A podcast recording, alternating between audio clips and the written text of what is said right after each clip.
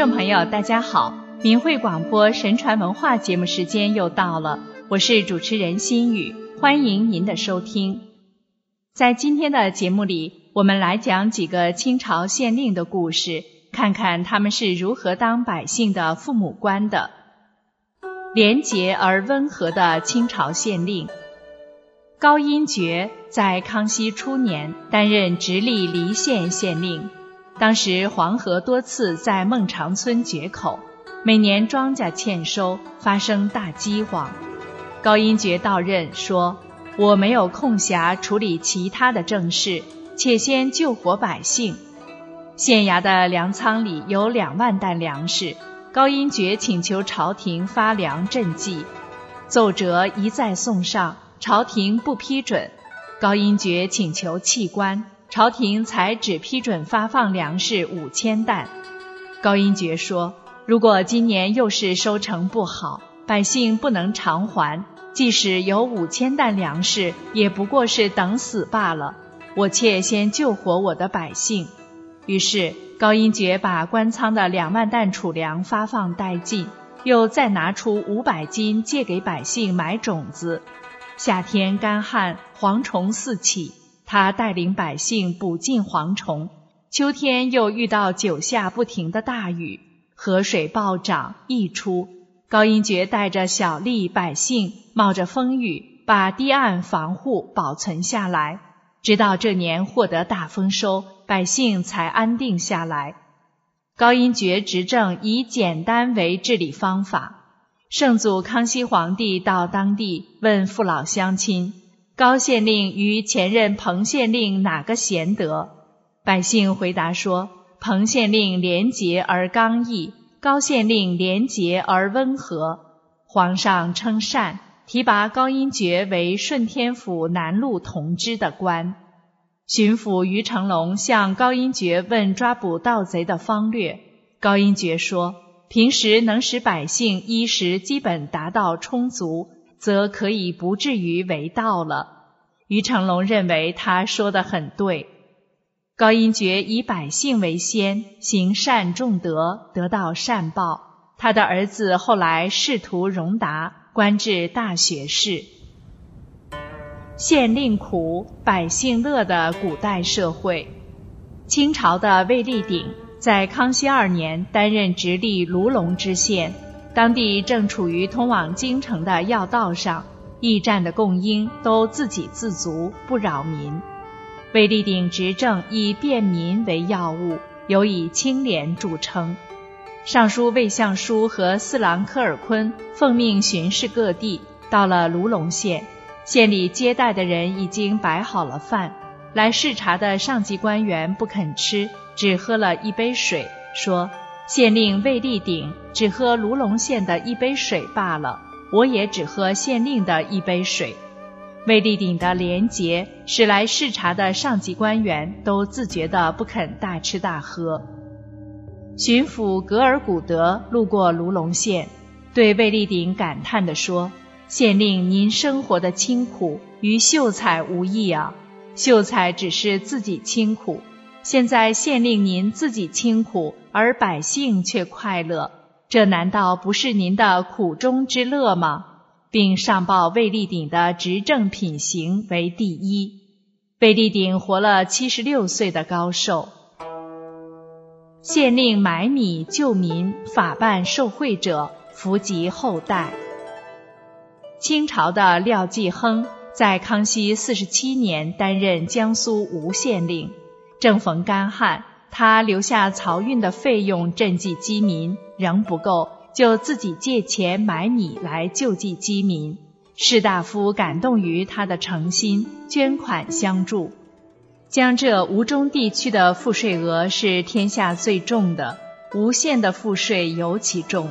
廖继亨减免清除在收赋税时多占百姓便宜、多收百姓粮食的事。杭州的太湖中有芦苇沙洲，有的开垦成田，有的种莲养鱼。官吏动不动就借口对新开垦的土地收税，增加税收来为自己谋利。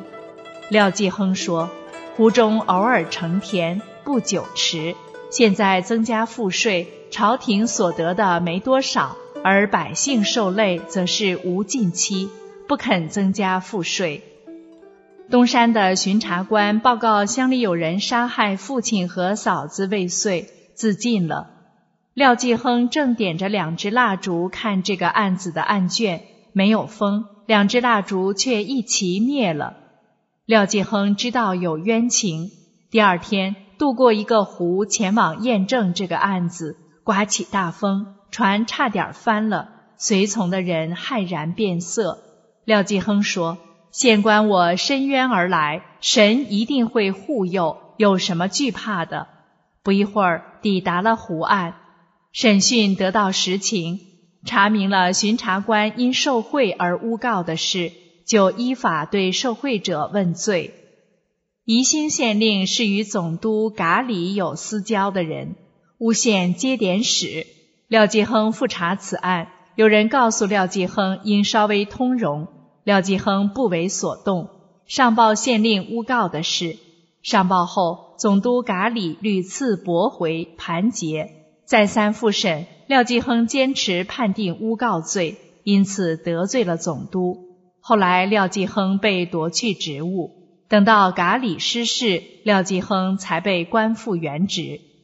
廖继亨自己借钱买米救济饥民，法办受贿诬告者，行善爱民，福及后代。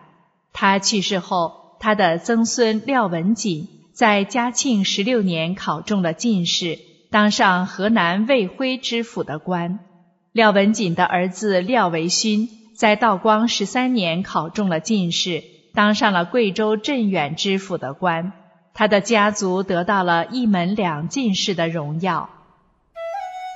代替穷人交粮的父母官，清朝的贾普不是进士出身，只是贡生出身，却凭借廉洁和在百姓中的声望得到提拔。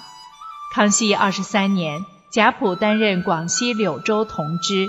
有个叫陆师的人聚众图谋不轨，贾普设了士兵震慑他，单独骑着一匹马前往，小以祸福。陆师于是归顺了朝廷。贾普还设义学，代替贫寒的学士交粮，百姓则设立生祠祭祀他。贾普在贵州为官时被误会而丢官，到广西做事被推荐为廉吏。担任苏州知府，他与小吏百姓以诚相见，杜绝请托，政绩声誉非常好。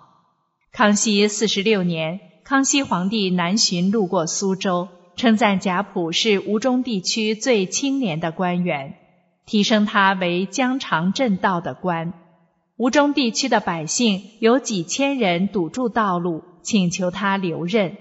康熙御书移民的匾额赐给他，皇上把贾普调任为苏松长镇太良储道布政使参政，仍监管苏州的事，都是依从百姓要求的缘故。贾普革除了四个地区征粮的旧规定，即必被清除，却忤逆了总督噶里，被借别的事弹劾而丢官，却终生不后悔。听众朋友，过去有句话叫“当官不为民做主，不如回家卖红薯”。为官者是否清正爱民，百姓的眼睛是雪亮的。古代的官员都深明此道，正直的官员大有人在，并且因其自身为官时的善政善行，也为自己和家人积德获福报。而今天中国社会的官员。恰恰反其道而行之，无官不贪，几乎成为社会共识。而未来等待他们的将是怎样的结局？历史将如何演绎给世人看？是不是很值得期待？